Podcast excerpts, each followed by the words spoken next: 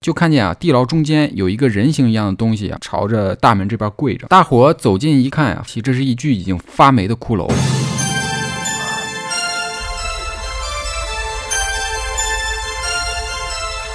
茅坑下啊，有一具披头散发的骷髅正在向上注视着。我操！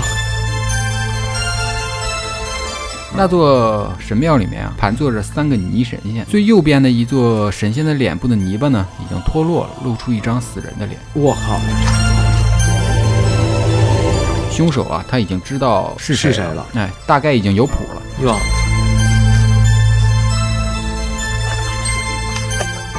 大家好，欢迎收听新一期的差点电台，我是耗子。书记，喂，呃，我们的节目会在每周三零点更新，如果大家喜欢，我们可以点一下关注，同时也可以关注一下我们的微信公众号，搜索“差点差点”，我们的节目信息也会同步更新。另外啊，我们的微信听友群啊已经组建起来了，庆祝一下啊、啊虽！然人数不多啊，但是气氛很好啊。是是是，相当好了，我感觉。这有想聊聊闲篇儿的听众啊，可以在公众号内回复投稿或者进群，就可以看见具体的添加信息。哎，那接下来啊，我们来聊一期离奇的陈年旧案啊。 哎，多离奇呢！哎，每次书记都是哎哎，那这个案子呀、呃，我在网上啊没有查到具任何具体的官方记载啊，哎，是他编的自己发生的。所哎，操！所以啊，呃，真实与否呢是有待考证的。那所以呢，大家就当一个民间故事听，哎、不用较真儿。嗯 好，那整个事件的脉络啊，可以说是曲折离奇，哎甚至带了一些灵异的色彩啊。哦，哦，哎那耶，么多灵异呢？那接下来故事开始了啊。好，那在一九三三年十月十五日的傍晚啊，嗯，一个德国的传教士涂修文，哎，那咱们就简称他叫老涂啊。那因为是传教士啊，就有有点类似于咱们的云游僧啊什么云云游僧啊啊？OK，哎，呃，所以呢，就是全国各地的奔波啊。当时啊，他正在中国传教啊，在走到清朝的时候，现在呃呃民国啊，啊，对， 在走到湖北恩施县的时候呢，发现当地有个村子呀、叫三仙村。嗯，那老涂就想着啊，这地儿啊，咱们必须得去，那当然了，咱家万能的主啊，得去会一会这 三仙，三鲜嘛，哎，斗斗法。踢场饺子嘛，哎三，鲜那。快到三仙的不是，哎操，快到村子的时候呢，就觉得这个地方啊有点奇怪。在村口的山脚下呢，有一口枯井。哦，那老涂啊，就看见有一名男子啊，鬼鬼祟祟的把装有食物的篮子呀，慢慢的放到了井底。再提上来的时候呢，呃，篮子已经是空空如也了。哦哦那老涂就很好奇啊，啊见过从井里往外拿东西的，没见过往井里送东西的，嗯，所以呢就上前询问 “What's up, man？”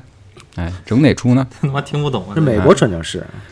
那男子啊就被老涂啊吓了一蹦，嗯，哎，慌慌张张的说自己在祭拜土地爷，随后仓皇离去。他俩还能不是对，他他俩能对上话，对哎，能对上话。怎么是做到无障哎碍？那老涂啊就纳闷儿啊，祭拜土地爷啊怎么往井里祭拜啊？就是没没听说过呀。啊，毕竟自己也是在中国待了挺长时间了啊，哦哎，已也经中了国解通也是中国通的哎，，了哦解一些民俗啊。那这个男子奇怪的行为啊，就让老涂想起自己在游历期间在县城里面啊听到的枯井阴人的传闻。怎么回事儿呢？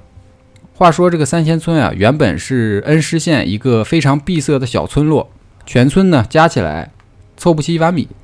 哦，就比较穷呗。哦哎，在清末的时候啊，哦，西方已经工业革命了嘛，嗯嗯，那清政府啊也引进了一些西方的工业技术啊，是那风水轮流转啊，三仙村所在的地方呢，正正好盛产工业所需的桐油，所以呢哦，整个村子呀、啊逐渐就富裕起来了。可以哦那时间咱们就来到了一九一二年啊，一名叫做杨渊的妙龄女子啊，从河南啊逃难至此。嗯，这个杨渊啊，和平时那些逃难的流民啊不一样，嗯，人家有文化。杨杨渊啊，出生在一个商人家庭，能哦说会写啊，还嗯哦善攻心计。哎呦，哟，甄嬛 哎，到了三仙村呀、没多久啊，就勾搭上了村里的首富王元迪王老 爷。哎呀，哦，这个我听的好，突然之间哎突然熟这个，对这个名字有 点熟，嗯拉近了关系，啊拉近了关系。那这个老沉爷，浸感特别强。我那觉这得个王老爷呀、啊，呃，其实这个时候已经有两房姨太太了啊。有正房孙氏呢是县里有名的大户 之女，哎呀，这听着我就高兴起来。 哎，侧房陆氏呢是孙氏陪嫁过来的通房丫鬟。嗯要不说呢，还是社会主义好啊！是丑恶的旧社会啊，迫害了多少无辜女 性？那这两房姨太太呀、平时关系啊非常的好，嗯，毕竟知根知底儿的嘛，从小一起长大的。哎，那俩人眼眼看着王老爷又把杨渊娶进门了，而且这个杨渊啊日益得宠，这心里就不平衡啊。嗯你一个流民之女，竟然和我平起平坐，所以啊哟，俩人决定联手对付日益得宠的杨渊。民国版《甄嬛传》嗯真就真此好拉开了帷幕。真是甄 嬛，又剧透了，你这杨渊这个人啊，长得呀非常的漂亮，啊，凡是见过她的人呀，都竖大拇哥，说她的气质啊，就像是名门出身的大家闺秀。就说这长得像大拇哥 一样，真他妈欠儿啊！而且啊，她这个人呀也很有才华，嗯，哎，但是她的才华啊，我觉得是应该是偏才啊，这个咱们后面再说。哦，OK，虽然说她的气质迷人啊，但是人啊，你知道啊，或多或少啊都有点小癖好。嗯哎，你就比如说啊，书记喜欢插嘴，嗯，小白呢喜欢被插嘴，我呢嗯喜欢看他俩插嘴。真真他妈一对儿，哎，这就是小癖好啊。是，嗯哎，那三杨渊的怪癖也不少啊，就嗯比如说他平时啊不喜欢睡在自己的宅子里，而是把王家后院儿储藏土豆的地窖啊收拾成自己的卧室。那对药卧室有个屁用？据说呢，是因为以前自己家里着过火，哦，有嗯全家老小呢烧的只剩他一个人了，有心理阴影哦心了理。阴影了。嗯，这王老爷听迷惑了，哎，嗯王老爷听迷还惑有这了。癖好？自那己刚才啊，我说过他的才华啊属于偏才，是啊那现在咱们来说一下他的这个偏才偏在哪儿啊？嗯，都不知道，嗯，我跟你说，杨渊这个人啊，虽然漂亮，但是为人阴狠毒辣。心眼儿不好，哦那王老爷呢，是村里的保长，哦也算是个小官儿了，保长是什么？类似村长这种，呃，类似吧。啊哎类似吧，嗯，就是一个人，那杨渊曾经为他设计过一款特殊的关禁闭用的刑具啊，哦，设计师哎，设计师。那这个刑具啊，呃是一个只能容下一个人的大小的铁箱子啊，啊啊，一点多余空间都没有。禁闭者呢，可以说在里面完全动弹不得，而且还必须时刻保持清醒，因为会有人隔三差五的敲打箱子。禁闭者这个时候呢，就必须立即喊喊起口号：“忠于三千村，忠于王老爷。”哦，否邪则教一样否则啊，就会有人用开水啊从箱子上面的小孔灌进来，把人烫伤。我操，这太可怕哎，了。这像不像那个铁处女那个？对，像铁处女，啊，那杨渊还给这个刑具的起起了一个好听的名字啊，叫净化箱，可以说是一个非常出色的设计师了啊。是好设计师，呃还是哦产品设计师？哎，产品设计师，他用这个手段啊，罗罗织罪名，收拾了很多他在他刚来村子里面的时候呢，欺负过他的人，清除异己嘛，哎，清除异己。那这种惩罚方式、啊、会对人的身心造成极大的摧残，嗯他甚至啊给自己设计的产品加了句 slogan，就宣传语啊，啊，叫呃小恶不戒，必有堕坏，历尽摧折，方得正悟。没听懂啊，就是就是 slogan slogan，、啊身专利用哎的，那我觉得啊，咱仨都得学习学习一下人家的设计思维啊，格局得打开点儿，是嗯，slogan 也得学一学嗯哎，，学一是学，学一学。你看人家这又给起名儿，又编了句 slogan，是啊，咱差点儿差点儿远，哎，那讲到这儿啊，咱们能看出来他这个人啊，说不上是特别坏，只能说他性格极端，睚眦必报，因为他报复的都是呃他来的时候欺负过他的人。是啊啊啊，是那虽然说他非常的狠辣呀，但是王老爷喜欢呀。哎，咱这估计这王老爷也是喜欢 S M 这一块儿的，是 书记你说是吗？对，可能主要是 M 这一块儿，啊，是吗？啊哎嗯是？吗？啊是吗？是吗？你赶紧往下讲， 啊，那就在杨渊在村里混得风生水起的时候呢，发生了一件事情，彻底改变了他的命运啊。 哦，那在一九一三年六月的一天呀、哦，王老爷啊和大房孙氏出门去了边上的小镇办事儿啊。嗯那他们有一个儿子呀，嗯今年十二岁，叫王天一。啊，数据王天一是吧哦，这个名字起的也特别有我已经帮你把名儿儿子的名字起好了。 我我不我叫王一天，哎，嗯这个年龄的孩子本来就比较淘气啊，嗯俗称熊孩子啊，加上家里有钱，那王天一的性格可以说是极其的顽劣啊。嗯啊那趁着父母不在啊，就往杨渊的床上放了一只螃蟹。哦，哎，那杨渊发现之后啊，就把这个熊孩子抓进了自己的地窖。没人知道那天他对王天一做了点什么。从这天之后呢，王天一性格大变，哎呦，不再调皮，甚至连肉都不吃了，哎呦，并且王皈天依一了，哎，皈依了，哎，皈依了， 估计方得正悟，正正悟了，悟净化了嘛，正悟了哎呦，哎呦，并且啊，王天一从来也不说自己，呃到，这一天到底经历了什么，啊哎，可能顿悟了。顿悟了，是嗯而杨渊也只说自己只是训斥了他一顿，并没有做什么过分的事情啊。嗯，然而一个月之后啊，王天一因为一件小事啊，又被杨渊训斥，之后想不开，吃了一包老鼠药死了。我操，哟，那谁的儿子谁心疼啊？至此呢，孙氏啊，大房孙氏啊，是啊就和杨渊结下了不共戴天之仇。啊，那孙氏啊，心想着明面上咱整不过他，那就使阴招啊。随后，孙氏从附近的太清观请来了一名叫叫明炉道长的呃道士，道士啊，调查儿子的死因。嗯那说是调查，啊其实就是用怪力乱神乱扣罪名。哦，明炉道长就声称啊，王天一啊是被阴人克死的，阴人嗯是吧？阴人。哦而杨渊呢，就是这个百年罕见的阴人。哦，所谓阴人呢，凿穴而居，他爱住住地窖，哦对上了。有对有这么一说啊，对，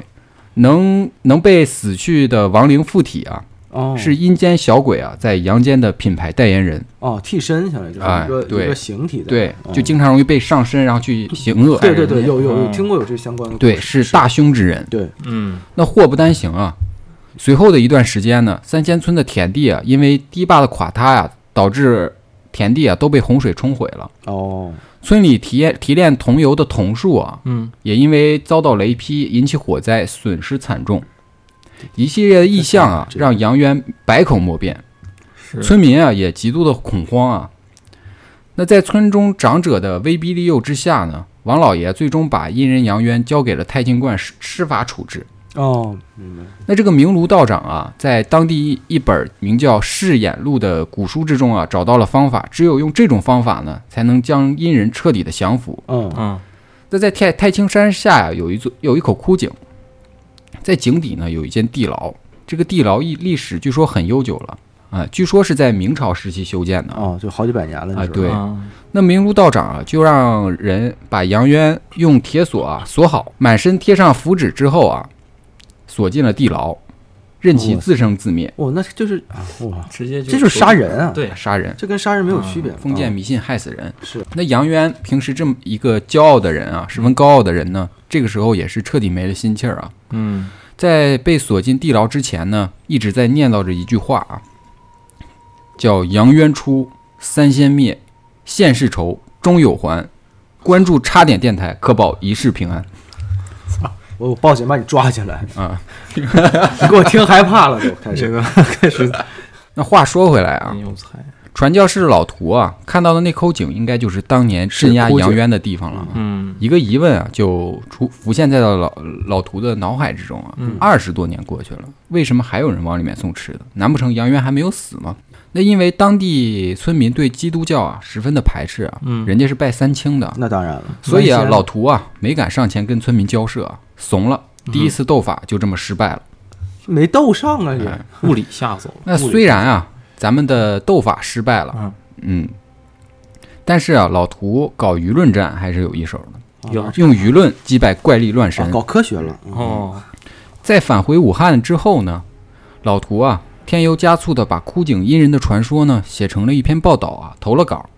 结果啊反响很大，啊大家都爱听刺激的，搞就自跟媒体这块儿去就了，跟咱们听众一样，都爱听刺激的。啊。嗯，这行听晚上那睡不着结果觉，怪事儿就来了啊，嗯在一九三三年十一月底的时候呢，老图啊收到了一封来自三仙村的信件，啊，信件的落款呢竟然是杨渊，哎呦哎呦，说自己啊被囚禁在三仙村枯井地牢之中，希望老图啊来解救自己。我去这，都能千里传稿，啊那这个很明显啊，是有人假托杨渊之名，希望有人去解救杨渊的。哦，嗯，就是啊，冒名冒名的杨渊对想去让他去救真正的杨渊。啊明白，那老图又将信件啊公布在了报报纸之上啊，嗯随后啊什么都发呀，怎么随后就引来完了，啊蛋，随后就引来了一位记者啊，嗯联系了老图。这个记者记者叫肖小白，啊，哎，肖他么肖小白，我现在越来越发 感觉你他妈是不是你是编编的 呀？我操！叫肖小白啊，你是不是哎姓咱们就杨啊 就就就简称他叫小白啊。啊，啊，那他就联系到了老涂啊，了解情况，并且啊，嗯一同前往了三仙村调查枯井阴人之事。那这个小白啊，嗯确实是有来头啊，哎嗯，他是专专门啊撰写离奇悬案的记者，哎，是，确哎实是，搁现在就和咱们一样，是总讲案件的播客。啊，是是是嗯嗯是嗯是并且呢，小白此前呀、嗯还多次参与破获奇案，啊，你看看，啊，你看看，有 有经历，对有，经历，回头讲一讲啊。还讲过还讲过死刑犯的事儿，嗯，都是经历过，亲身是见过的，嗯是，那在十二月十二号双十二的时候呢，别人都在购物啊，啊，那小白跟老涂秉着敬业的精神啊，就来到了三贤村。呃，这回啊，老涂的腰板儿挺直了啊，因为有人撑腰了啊，走路都横着走。嗯，小白就说扛一下：“哥，要不你低调点儿吧，哎，别闪着腰，嗯强龙不压地头蛇。是那当地民风啊，可以说是十分的保守啊，所以二人决定啊，先不惊扰村民，直接进入枯井调查。哦，哦哟，探险，哎，他们首先啊，通过绳索啊，进嗯进入到了井底啊。到达了井底之后呢，两个人啊倒抽了一口凉气，就发现呀、啥也没有，空空如也，我他妈翻了个白眼儿，只在井底啊发现了一个二十厘米左右宽的窟窿，啊，哦，应该是往牢底地牢里面送饭用。送饭用的，那看来地牢的入口啊，并不在这个井里面啊。嗯，啊，还得随往后前呢走，啊、对，随后啊，二人又在井底啊搜搜查了一番啊，嗯，发现在一块砖头的下面压着一封信，哦这封信件依然是用杨渊的口吻写的，说杨渊的佣人英子啊，已经回到了三仙村，他知道怎么进入地牢。哦随后呢，二人二人呢按照信件的提示啊，嗯找到了这个和杨渊关系比较好的英子，英子，啊英子就表示啊自己愿意积极的配合解救杨渊。哦哎，至此呢，摸金三人组啊重见天日。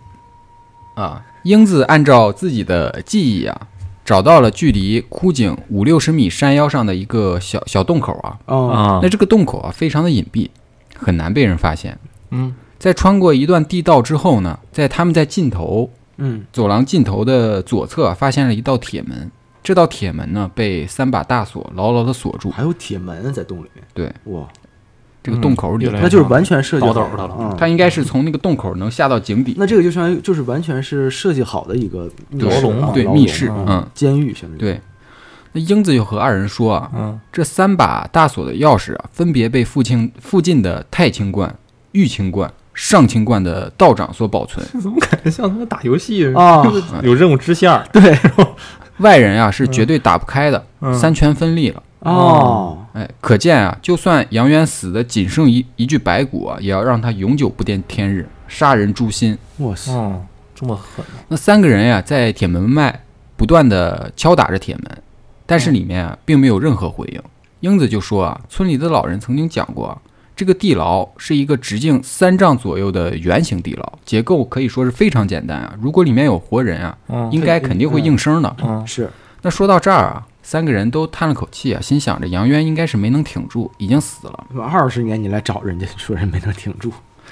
那小白不死心啊，嗯就仔细检查了四周的石壁，非常的坚固，毫无破绽。嗯嗯大门呀、也是厚铁皮制成的，根本没有办法突破。啊，如果想要把里面的人救出去呢，只能三座道观的道长啊打开铁锁才行。是嗯嗯，正着走，那十二月十三日啊，经过几番交涉啊，嗯太清观明如道长表态说需要王王家同意啊，嗯哎才能够打开铁门儿。嗯，但是杨渊啊，就是被王家人镇压的，就是啊他们怎是啊么可能会同意放出杨渊呢？是啊，嗯，书记同意吗？那从道观啊回到住处的时候呢，权老力了感涂觉自己，嗯老涂又在自己的房门下面啊，发现了一件呃一封杨渊的信件。哦该信件称啊，只要找到王老爷，告诉他打开地牢，就可以查出自己儿子王天一死亡的真相。哦，王老爷肯定会查出，呃，肯肯定会会想同知意道打的开地牢。嗯那他们就按照信件的指引啊，如法炮制。王老爷果然按耐不住了。嗯，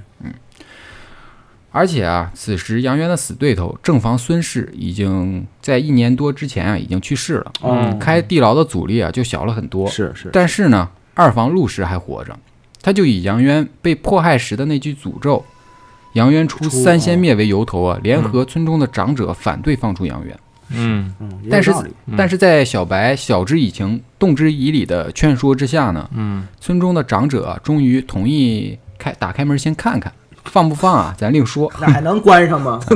真的是 玩剧本，玩剧本杀呢，我现在有种，你知道吗？主要是主要是大家啊都想看一看杨渊是不是还真的活着，哎，其实就是想看热闹。 好奇还都挺挺好奇。好奇害死猫嘛。嗯道长掐指一算啊，定在了两天后的黄道吉日，打开牢房。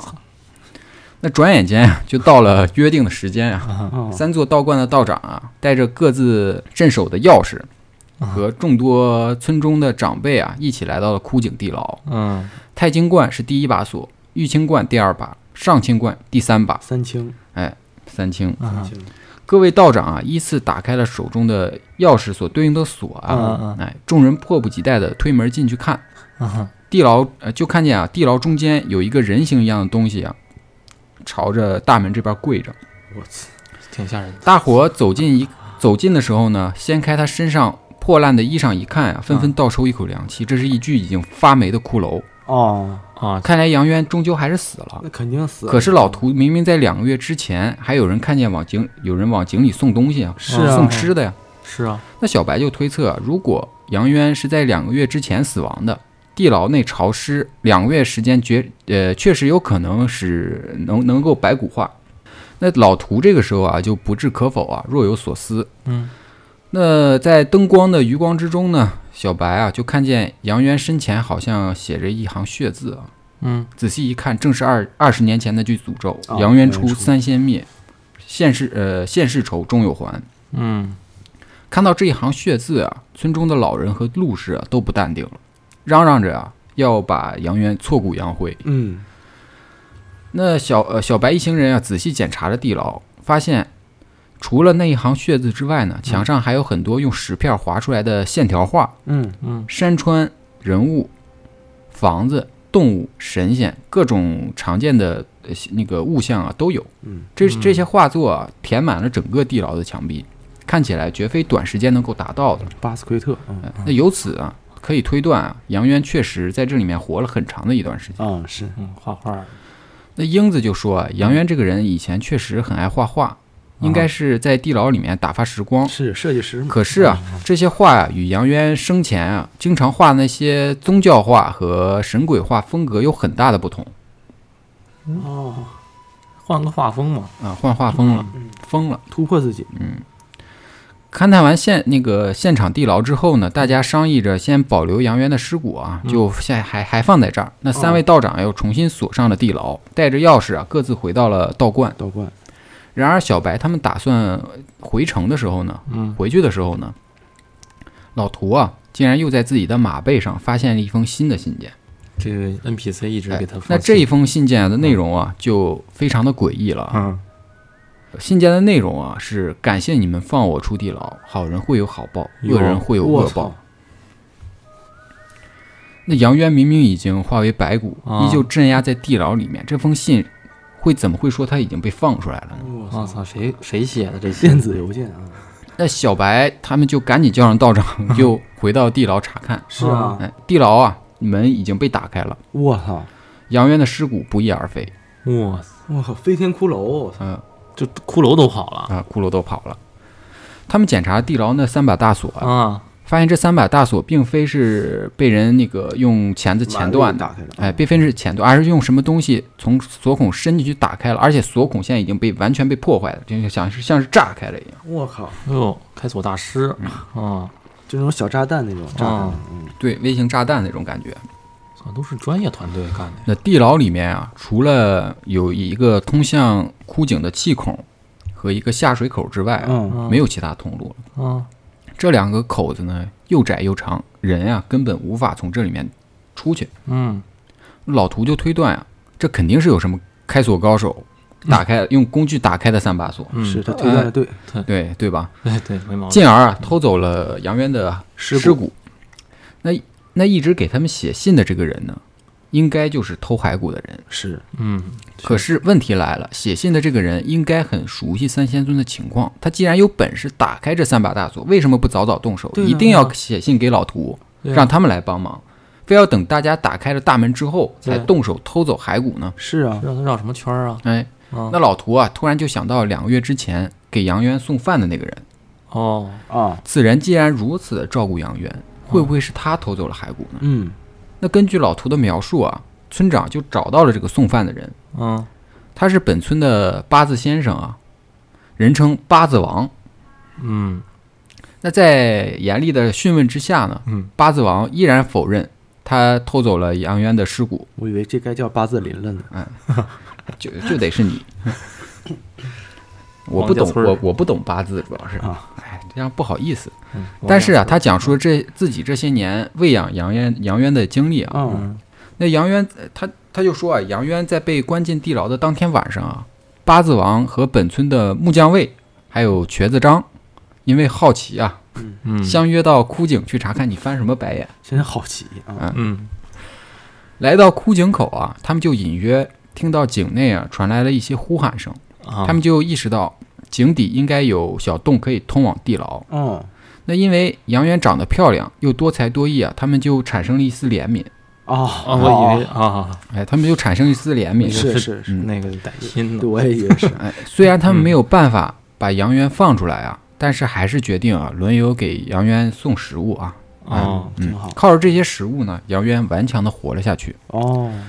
那这三个人啊，本身也都是什么穷光棍儿，没有什么媳妇儿，家里也没什么亲人。嗯哎，送饭的时候呢，也会跟井井底的杨渊啊聊上两句。嗯偶尔，呃，久而久之啊，他们就和杨渊建立了比较深厚的友谊。嗯嗯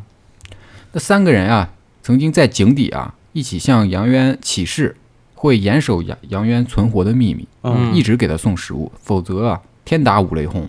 嗯所以呢，上次老图碰见八字王啊，他才不敢告知实情，啊嗯就转身仓皇离去。明白明白，大约在两个月前呢，呃，井底再再也就没有了动静啊，送下去的食物呢，也就没有人再没有人吃了。嗯哎、三个人意识到啊，杨渊恐怕是亡故了。嗯嗯，但是这三个人在村里无权无势，是边缘人物，嗯虽然内心难过，但也无可奈何呀。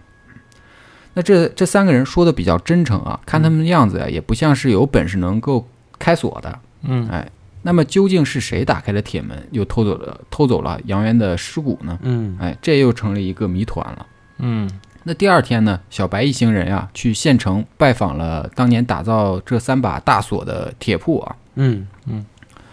那亲手制锁的老师傅啊，已经病逝了，但是他的儿子认为啊，这三把锁用了最复杂的工艺和最好的材料，嗯如果没有原配钥匙是绝对不可能打开的，除非用那个炸药才能炸开。嗯，是他说真对，哎，并且每把锁啊只造了一把钥匙，嗯甚至连图纸啊，在造造那个做完锁之后啊，图都纸已经都烧掉给烧毁了嗯烧掉了。三个人听到这儿呢，就悻悻而归啊。嗯那当小白他们四回到三仙村时呢，又有恐怖的事情发生了。就在当天晚上啊，接连有村民以及太清观的道士啊目击一个披头散发、穿着杨杨渊衣服的人呢，提着白色灯笼行走在太清山上我操太清山小黄岗山脊上。我操有哎，那个小黄岗上是一片墓地，没有人居住。哦，更不可能有正常人在这儿晚上在这儿游荡啊。嗯那小白立即就请王老爷啊率保甲前往搜查，嗯嗯他们封锁了小黄岗下山的路啊，一层一层的向地毯式搜捕呃地毯式搜捕啊，嗯最终哎没有能发现这个神秘的人物，哎，到底是人还是鬼鬼魂呢？是啊，啊，这个让人又又恐慌起来啊！哎，铁锁之谜、山冈鬼影这一个个的未解之谜啊，使得嗯本身比较迷信的村民啊，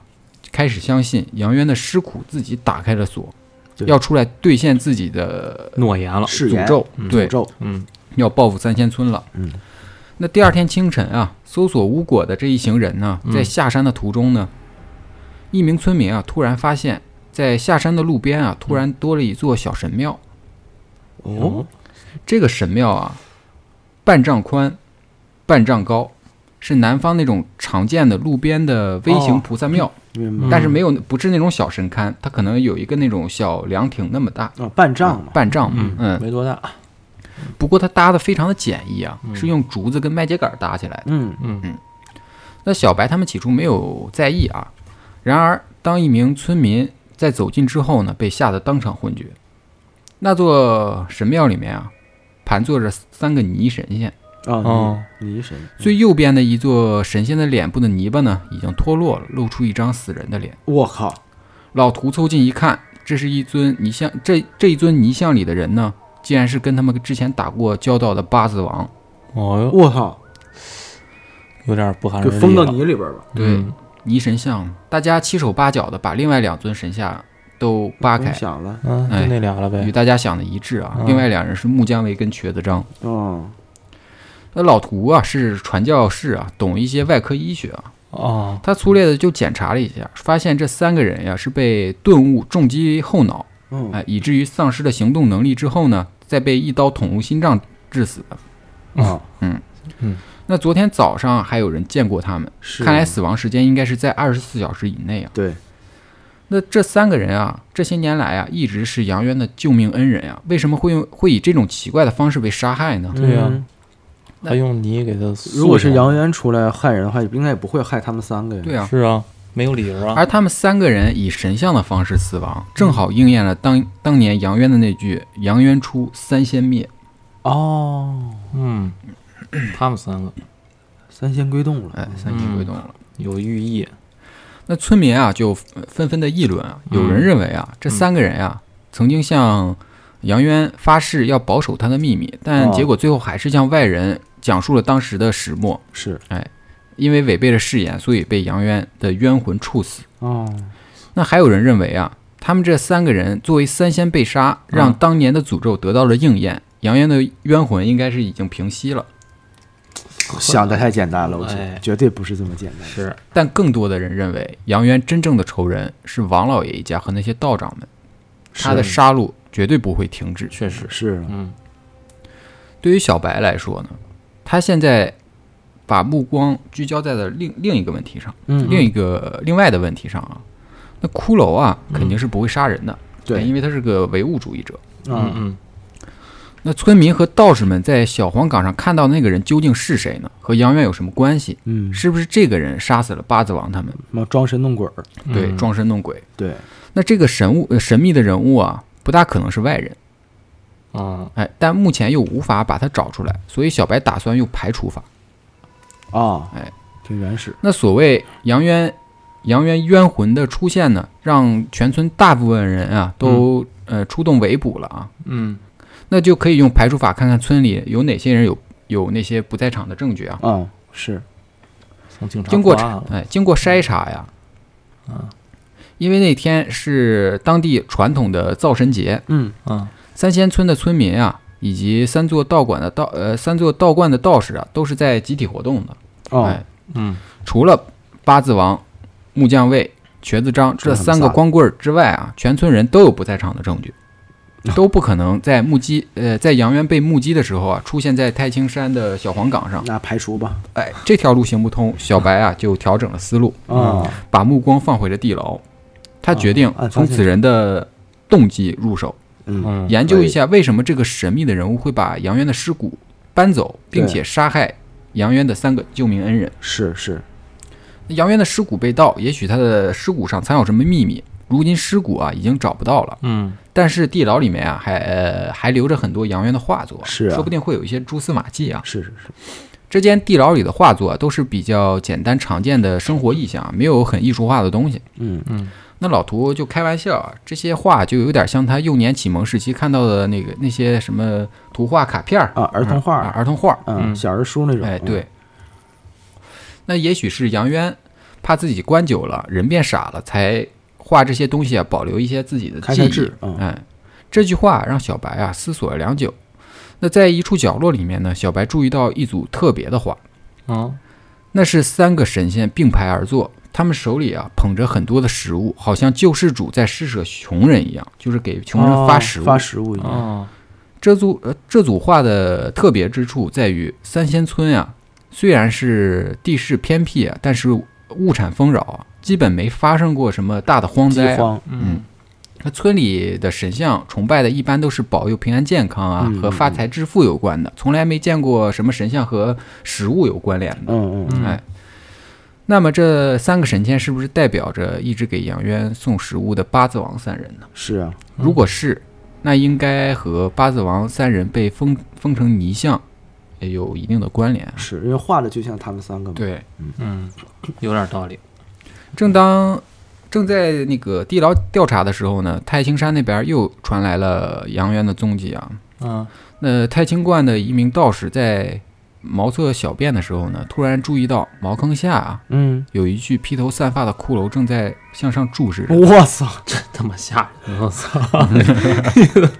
定眼儿一看，我操，哎是，这真是哎 定眼儿一这看。真是定眼儿一看，嗯我操那，把这道士啊就吓了个半死。就是啊，那茅厕啊是个旱厕啊，我茅坑下有一个下方就是一个小坡儿，啊嗯是哎啊，任何人都可以到那里去的。啊，嗯，嗯那小道士啊立即就连滚带爬的去找道长 啊，自己除不了这个妖魔哦那啊。太吓人了，这也，道长啊随即就带带领着道士们追了出去，嗯附近的村民啊也闻讯赶来。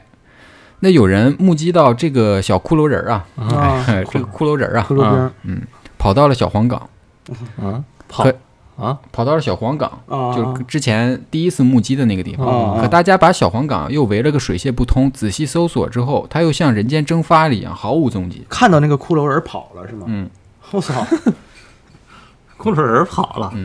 跟幽灵一样，啊，身上还披着东西，他是不是穿那个就是黑的，然后上面印的骷髅的那个他妈的，还能荧光呢！ 跳舞的那个，有点像万圣节了。啊 对，嗯我操，太吓人哎了，那小呃小白他们也就赶到了小黄冈啊。小白这个人啊，他不相信世界上真的会有骷髅人这这种东西啊 确，实，你看我就不穿相衣服信嗯嘛。哎，所以他就向那些那个目击骷髅人的小道士反复确认是否有看到骷髅人有鲜活的手掌和脖子，啊哎，，因为有手掌跟脖子就证明他是一个活人。啊，对对对，这画的啊，嗯是那小道士说自己没有注意到他他的手掌啊，但是根据他的回忆，这个骷髅人呀、啊身形并不干瘪，身体啊基本上是把衣服穿的还算比较饱满，哦，显然是一个活生生的人啊，不半是的并不是骷髅，啊，啊他应该是戴了一个木刻的骷髅面具啊，嗨，哦，哎，那这个骷髅人啊两次都消失在小黄冈啊，姑且认为他就是杨渊的化身啊。嗯，那么杨渊会不会跟小黄冈有何关联呢？他一直把人往这儿引呀、对啊，那王老爷又提供了一个重要的线索啊，嗯，自己的正房孙氏在一年前去世之后啊，就埋在了这个小黄小冈。黄冈哦，去那考试去了，一来是，一来是小黄冈啊，离太清观很近啊风水比较好；嗯，二来是呢，小黄冈山下呢，镇压的就是杨呃，就是镇压杨渊的枯井。是，嗯，那孙氏生前斗垮了杨渊，死后也要永远骑在他头上。啊，真狠，真狠真，狠，对，很。杨渊、孙氏遇难三兄弟太清观，这几者呢又有什么联系呢？嗯是行凶者似乎是想把这些线索都让大家串联起来。嗯，揭开真相，对，嗯他们联系紧密，他们与他们联系最紧密的啊，就是太清观的明路道长王老爷、陆氏、英子。咋这么多那姓王的他们村那那嗯凶手王家村儿吗王家村儿嘛，哦都一个姓儿，啊，不三仙村吗？三仙村里面都姓王呗。啊，行，你这话说的那，也不能姓仙呀！我操， 姓三三儿。 三儿老爷少个可少个数，你知道吗？呃，那凶手会是这里面的某个人吗？嗯，那小白重新整理了一下思路，虽然啊现在是一团迷雾，神鬼莫测啊，嗯但是还存在一个突破点，嗯那就是杨渊的尸骨是如何被盗走的，这是本案最不合理的地方。是那不合理啊，就容易出破绽。嗯，只要弄清楚这个问题，嗯其他的问题一迎定刃就而解哎嗯人迎刃而解了。嗯那最有条件偷走尸骨的呢，嗯就是太清观的明炉道长，毕竟他他有一把钥匙。但是这个道长平时说是他修为不错，啊啊啊，而呃，其他道长呢，也都是当地德高望重的道长，啊是不太可能干这个事儿，跟就这是个跟人家没什么关系。是啊，哎，主要他们没有什么动机。而且就是他们所的嘛，对，哎嗯其次有条件的是王老爷，他有钱有势啊，对于镇压杨渊的态度啊，也不那么坚决。啊，就含糊其辞。哎，他其实很喜欢杨渊这个，因为好看嘛。是啊，嗯谁不喜欢好看的那或许他能够找到、呃找到开锁的人，就花钱找呗。啊？对，哎，人有有钱呀、钱嗯，嗯打电话呢哎，，那那英英子啊也是有动机去偷走杨元尸骨的人，因为他们有主仆关系，有一定对的感情、啊，有感情嘛，关系哎好他前些年一直在外漂泊啊，对，知道正房孙氏死了之后，才敢回到村子村子里面居住嗯是。或许啊，他是想找机会把杨杨元的尸骨偷走，好好埋葬。嗯啊，也有道但理。是他没有理由啊去杀害八字王这三个杨渊的救命恩人啊，是哎啊，而且他是最没有开锁条件的人，对嗯哎，所以也排除了。那自从正呃正房孙氏死后呢，二房陆氏啊就成了王家最有权势的女人。她或许啊能够找到一些高人去开锁，但她却是最没有理由没有去动机啊，最没有理由去偷盗杨元尸骨的人。是啊他和对啊孙氏一样痛恨杨元，巴不得他永远被镇压在地牢里。对啊，对啊，那正当这个案件啊焦灼之际，老涂啊又收到了一封信。哎，哟，背包这封信称啊，这封信称嗯八字王死前曾经去太清观啊，找过一名叫李从安的道士。又引出一个新的人物哎，，李从安，嗯那虽然啊一直被这个神秘的杨渊牵着鼻子走，让小白他们非常的难受啊，嗯，嗯，但是目前啊没有更多的线索了，所以呢他们只只能好去找了去找这个李从安。嗯那经过周密的调查和审讯，嗯就得知这个李从安啊，呃，在道观里面啊自学了不少制药的本事，做药。哦，哦哎，炼丹嘛，炼金术士是炼有丹能能啊，懂那了，他与八字王啊是药药物交易的关系啊，啊啊啊，而且这种药啊不是一般的药，而是一种长期服呃服呃长期服用能让女女人死呃失去生育能力的那种药剂粉剂。哦啊啊啊啊，更令人起疑的是呢，李从安啊从二十年前就开始跟这个八字王交易了。当时他卖给八字王是一种服后令人精神萎靡、情绪消极的配方。这不大麻吗？哎，这种配方啊所造成的后果呢，与当时王老爷的儿子王天一死前的症状颇为相似。哦，那显然啊，八字王是一个中间人，是他将买来的药物卖给了王家某个人去使坏，嗯，嗯能哎能从二十年前一直买药到现在的呢，只有一个人，那就是二房陆氏，因为他一直在做交药物交易。哦哦哦，是，哦就没有停嘛交易，对现在唯一能交易也就他一个人，其对他，都只死有了，嗯只有他一个人。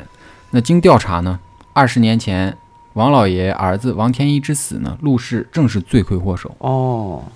哟，嗯，陷害把他在丁香看到子害王死嗯天，他在看到王天一被杨渊训斥之后啊，情绪一直比较低落啊，嗯便通过八字王买到慢性毒药失魂汤，哦，通过夜宵向王天一投毒，最终导致其自杀而死。顺顺带呢，就嫁祸给了杨渊。哦哦，此后呢，陆氏还一直向正房孙氏和王老爷新娶的一些妻呃那个妻妾啊下不孕之药，哦致使他们不能诞下子嗣。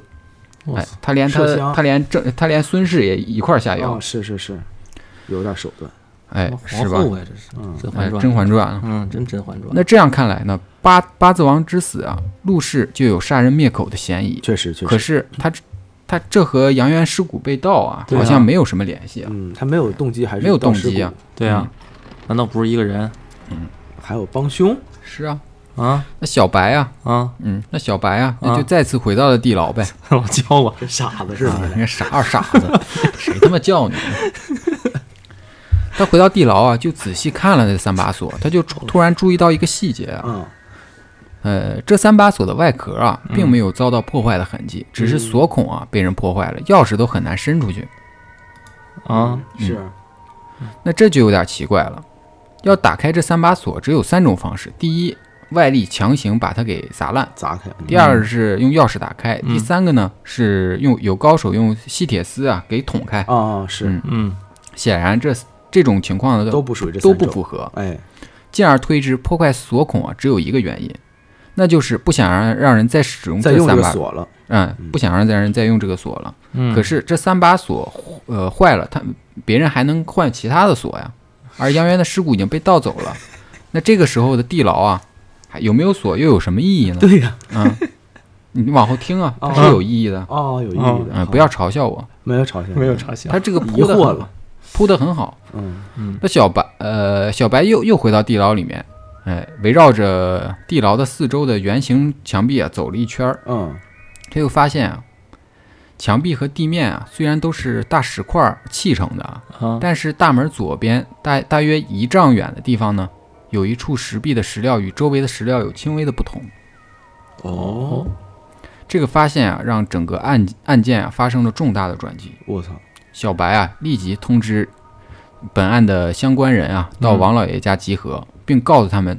凶手啊，他已经知道是谁是了谁了？哎，大概已经有谱了，哟，小白有谱小白柯这么南厉了，害，操，哎，大概已经有谱了，我操，凶手就是本村人。那肯定是哎，是不过啊，这名神秘的凶手啊目前正藏在一个大家非常忌讳的地方。考虑到村民粪嗯坑。迷见的呃封建迷信的思想呢，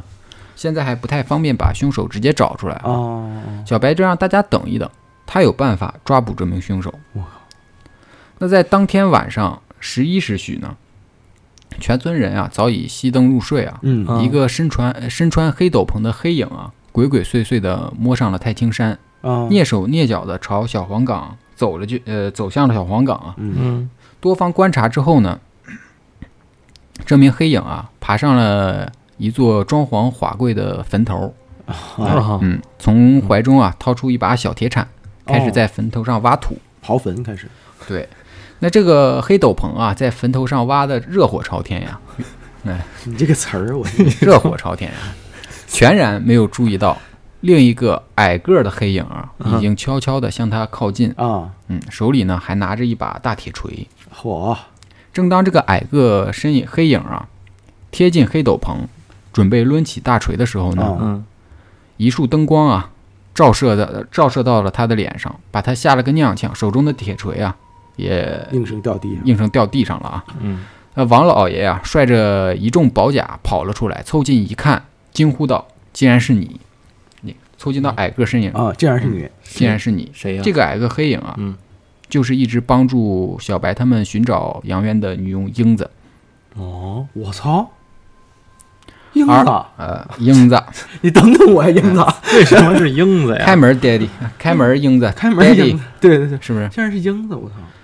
而旁边挖坟穿着斗篷的人呢，正是导正是小白啊，哦就他是引假扮蛇出假洞，扮的引蛇出洞引蛇出洞。那英子啊，沮丧的瘫坐在地上啊、沮丧一哎一句话也不说。嗯那王老王老爷啊，向小白问道：“他就是凶手吗？”那小白就说啊：“咱们先挖坟，嗯，挖出来你就知道了。哦，”那众人真啊是去挖就开始挖，很快就挖开了坟墓。啊，除了一口棺材啊，并无异常。小白就把棺材盖儿徐徐推开之后呢，嗯，众人探头一看，一个个惊得合不拢嘴啊！我靠里面竟是一躺着一个面相清秀的少女。少女呢，正瑟瑟发抖、惶恐不安地看着他们那我活人操，啊活人，活人。哦，那英子啊，此时早已起身，跳到坟里面，抱着这个少女，两个人啊哭成了一团。哦，那小白啊，就对着英子说啊嗯，：“杨渊，这个是你的女儿吗？”我操，哦英子是杨渊是吗？啊对，我操，英子啊就点了点头。这句话呀、这这个对话就把众人全都给惊呆了。啊眼前这是个自称杨渊的佣人英英子，子，嗯竟然就是杨渊本尊。哦，真凶既然已现身啊，小白就向大家讲述了侦破此案的全部过程嗯，来吧，啊，哎，解密环节，音乐解我密就想好了，揭秘环节啊，哎音乐响嗯门儿好一了开，那虽然啊，八字王三人的死亡方式很蹊跷，但破解这桩杀人案件的突破点呢，却不在谋杀案本身，而在地牢的锁上。嗯，这把这三把精致的铁锁啊嗯，被人轻易从锁孔里面打开，又被破坏锁孔，嗯嗯是显然是不想让继续用这这些呃那个铁锁。那让这让小白怀疑啊，是不是这三把锁本身有什么问题？对如果不破坏，就会留下破绽呢？哦，是有证道据理之一，哎嗯，起初呢，小白并没有想通这三把锁到底有什么什么问题啊。直到他在地牢里面啊，看到有一束墙壁的石材啊，跟旁边有略略有不同，嗯，才想清楚了这一切啊。原来啊，嗯，地牢的大门啊的位置早就被人移动过了。嗯，原本的大门的位置已经被人涂呃补上了石壁，我操，而现在的铁门是有人重新开的，改建了，改建了。哦，那既然大门都已经换了，锁呢，既然也对呀也，就不是以前的锁了。啊那就无所那谓现在看到的这三把铁锁呢，是后人仿制的。几十哦年过去了，没有人能分辨出这是个锁是不是以前的锁。看不出来，嗯，这三把仿制的锁呢，其实是用任何钥匙都能够打开的，哦自然也包括了三座道长的手中的钥匙。我操，万能锁。太厉害了，哎，不过因为大家先入为主啊，深信只有道长的钥匙才能打开哦相对应的是锁，是确实所以当各位道长啊，呃，用钥匙打开之后啊，没有人会怀疑锁有问题。是嗯是那更换大门与锁具的人啊，不是别人，只呃就是当年救济杨渊的那三个人：哦，八字王、木匠卫，还有瘸子张。嗯，现在是泥人张了，哎嗯哎，尼尔张了，对。这三个人啊如此煞费苦心的打开地牢啊，恐怕不是因为想救他，而是因为实在垂怜杨元的美色啊、嗯还是起歹心了，嗯啊对，为了防止道士们开锁检查，他们就把这些仿制的锁具做出了任何钥匙都能打开的功能啊。嗯，挺厉害，总之呢，这三个人啊，只是想在不惊动村里人的情况下呢，与杨渊偷情，哦而杨渊为了得到食物，也只能满足他们。双方呢，各取所需。嗯，嗯后来呢，杨渊生下了一名女孩，儿，哎，就是大家刚才看到的这名。哦，在棺材里的女孩，哎嗯这个女孩儿一直生活在地牢里面，对外面的世界呢一无所知。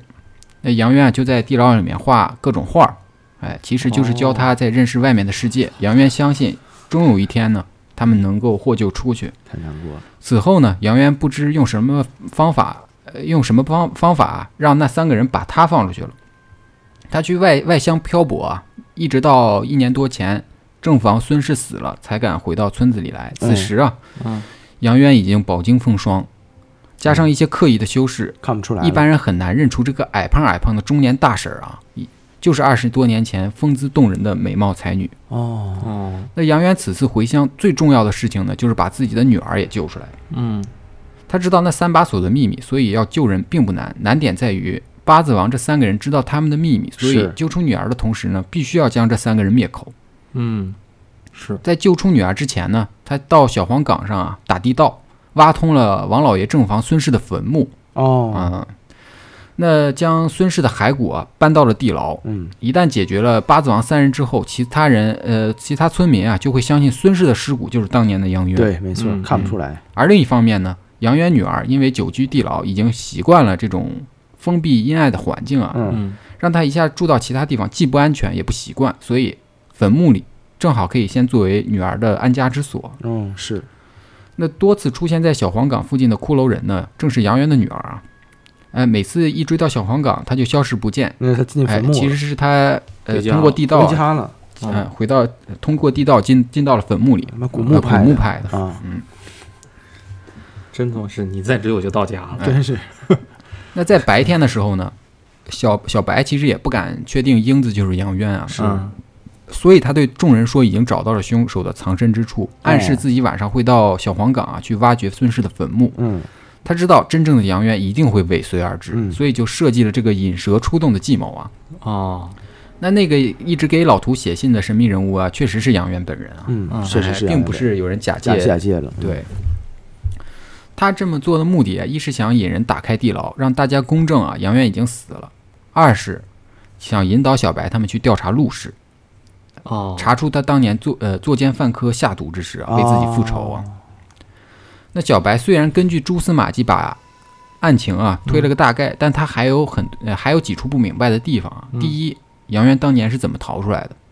是嗯第二，杨渊是如何杀死八字王三个人的？是，又为什么把他们的尸身塑成泥像？嗯，嗯第三啊，杨渊两个月前应该就已已经可以把自己呃呃已经把自己女儿救出来了，为什么呢？他不远走他乡，非要留在三仙村冒险杀人灭口啊！对啊，是啊这些事儿啊，就应该呃就应该由当事人杨渊来回答英。子来回答吧，对，嗯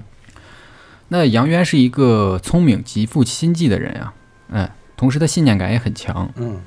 在关进地牢之后呢，杨渊发现地牢顶部啊有一个小洞，有微光，哎，就是一个通气口，嗯可以通向外面，便大声呼救啊。果然啊，这个小洞传出的呼救声呢，引引来了好奇围观的八字王这三个人。啊，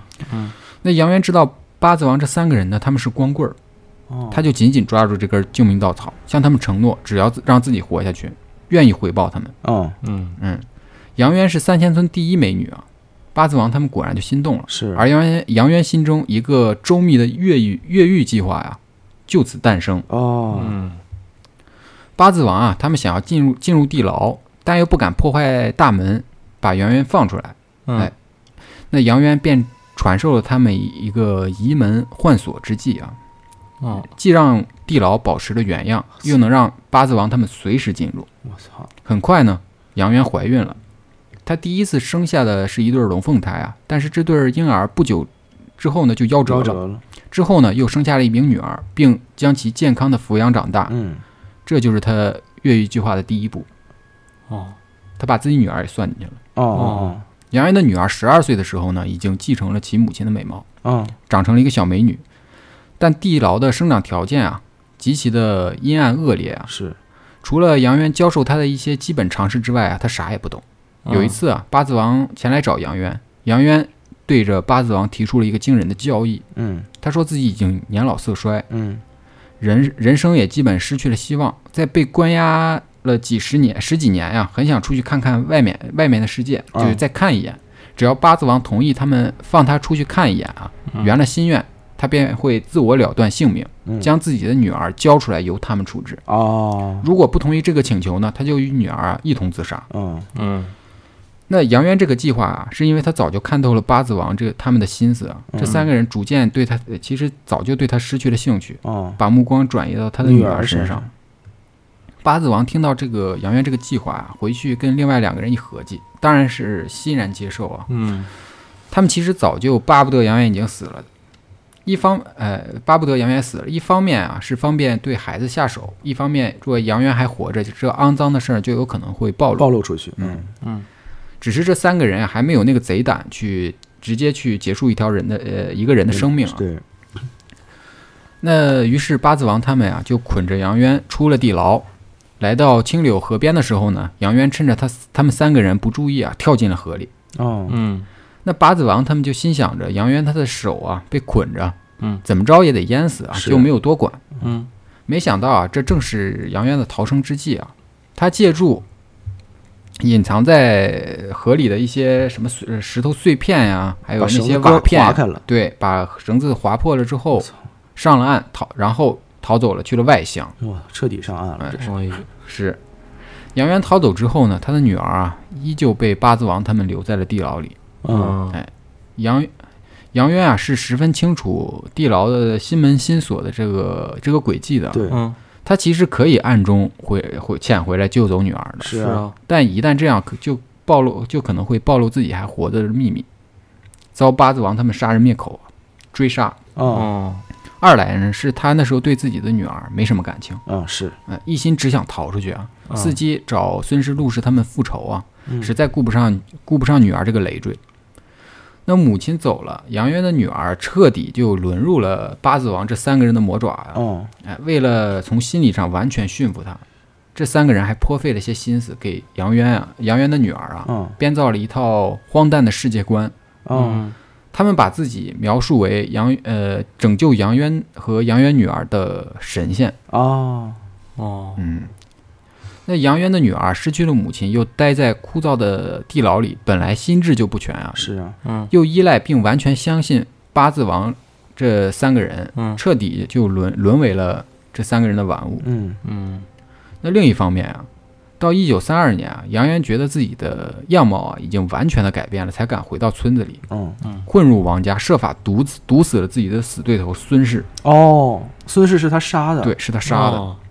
除掉孙氏啊，杨元总是出了一口压在心中的二十年的恶恶气气啊。，嗯杀死陆氏之前呢，他一直不敢去地牢里看自己的女儿啊，嗯不敢面对这个被他抛弃的妻子。是，嗯报仇之后呢，他的人生观其实发生了一些微妙的变化。他逐渐意识到自己还是呃心里还是有一点亲情在的，啊所以就计划把女儿也救出来。救出来，嗯然而时隔多年呀，他发现女儿已经完全沉浸于八字王等人为他编造出来的荒诞的世界观，啊不能自拔。他不愿意随呃跟着母亲出去啊，啊执意要跟八字王这些神仙啊一起在这里等待升华。嗯那女儿这惨状啊，让杨渊心中啊又燃起了对这三个色魔的痛恨啊。嗯过去十多年用色相换食物的委屈，自己女儿的悲惨都是拜这三个人的所赐。嗯同时呢，他发现陆氏啊才是当年嫁祸自己的元凶。嗯苦思冥想之下呢，他想到一个既能挽救女儿精神，又能除掉一干仇人的办法。嗯，他先把自己的女儿从地牢里面转移到孙氏坟墓，嗯又以英子的身份呢，把这三个人啊都约了出来。嗯已经过去好多年了，这三个人没有认出英子就是当年的杨元，在变化毫无这么大防备之下呢，嗯这三个人啊被杨元一一杀死，哦，哎，逐个击破就。拿大锤杀死的。哎，杀人之后呢，他在太清山路边啊，用竹子搭起搭起了一座小庙，啊将三个人的尸身用泥巴呀封成了神像。啊，给塑完事儿之后呢，他带女儿过来，告诉他八子王等人啊，本来就是玉皇大帝派下来救他们的神仙，嗯现在啊，他们已经得龟背，咱们已经得救了，嗯恢复自由了，所以这三个神仙啊，已经作化升仙了，成了、嗯成了神像。好家伙，那眼见自己的女儿将信将疑，嗯杨渊啊，就把八字王脸上、脸上、脸部的泥啊扒拉开扒拉开，啊露出了八字王的真容。啊，嗯这女儿啊，才相信他说的话，解开了一个心结。这就是咱们刚开始讲的时候，呃，八字王脸上的泥已经啊脱落掉了，脱落掉那嗯，个，是因为他自己扒啊扒拉开的。。那这这，呃，杨渊啊，本来就是一就是利用三仙村村民的愚昧，想让他们相信，呃，这个是神鬼杀人啊。啊，嗯但是却他却没有料到啊，小白跟老涂啊，他不信神鬼，不信神鬼，那么嗯老涂凑凑什么热闹？他他妈是传教士，咱不道，这是一个都是撒旦 干对对，的。还还 还真把真相他给揪出来了啊。嗯那那那不虽无然从杨渊呀被无辜关押了十多年呀，但他谋杀三名村民也是恶性案件了啊。啊，那一是嗯些舆论在一些舆论的帮助下啊，啊他逃过了一劫啊，最终被县里啊判判了监禁二十五年，这不又回去了吗？啊，哎，又监禁监禁哎了。嗯监禁二十五年。那后来据杨渊呃所说呢，呃，他呃这些年啊，他一直在武汉经营了一个文具文具铺子，啊，哎，就有一个文具店哦哎，小有积蓄啊，早就可以把女儿救出来远走他乡啊。是啊，但是他一心想着等容貌变老了找孙氏复仇，嗯哎，杀了孙氏回到地牢呃故地啊，他又开始痛恨八字王啊，嗯，是啊，就开始无限的报复。是虽然女儿重要，但是对于他来说，此仇不报，生性不宁，是呃，生息不宁啊。啊啊，哎，然后他还对是仇嗯恨了。对，他对来探监的小白讲了一句话，说什么是恨，就是哪怕我下辈子过不好，也要让我恨的人生不如死。哦，是，还是仇仇恨蒙蔽挺了。狠的，对，那杨渊入狱之后啊，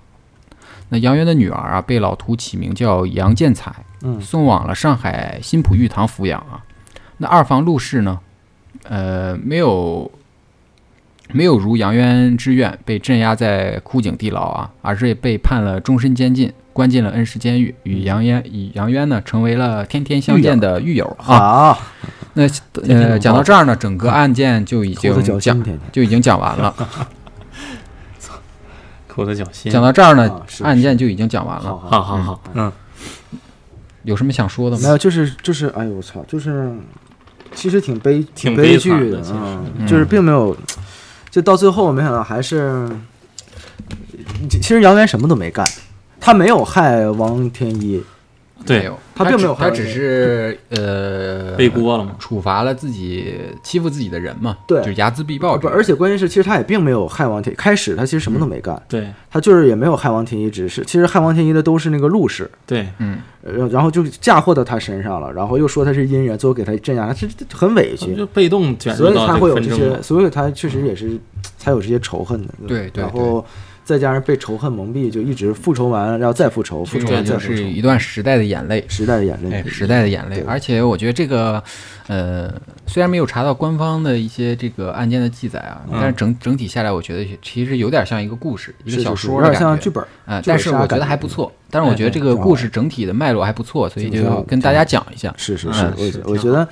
嗯，这个要做成一个剧本杀也挺好玩的。也挺可啊，是，其实它有很多反转在里面，对 有对很多反转在里面，有那个很很像 NPC 给你解弄线是索，不是？啊，而且你想你想不到那个 想不到英子就是英子就是杨渊，对啊对而且真的容容貌变化可能真的会那么大，就出去之后变成一个饱经风霜啊，饱经风而且这霜。么多年不见了，其实其实杨元他完全可以选择，主要是大家也不敢相信他就是杨元，对，就就都没觉往得这杨方面元应该想嗯死了嗯啊对对没有想到那三个人，其实最坏的是那仨人，啊，对啊，对。八字王那仨人，最坏的是那仨人，其实呃反正反正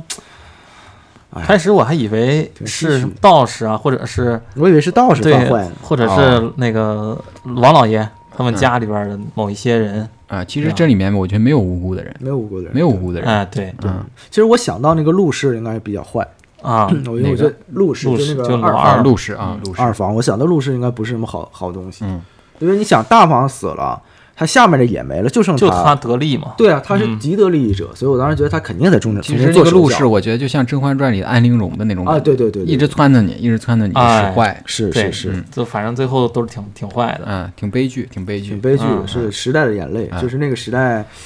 反正民国时期也乱，那时候，嗯，能有个法律也算不错。是，那今天咱们故事就讲到这儿吧。哎行，那我们下期再见，好，拜拜。行，拜拜。拜拜。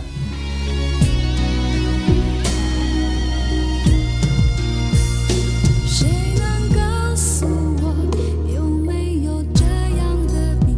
能画出一双双不流泪的眼睛？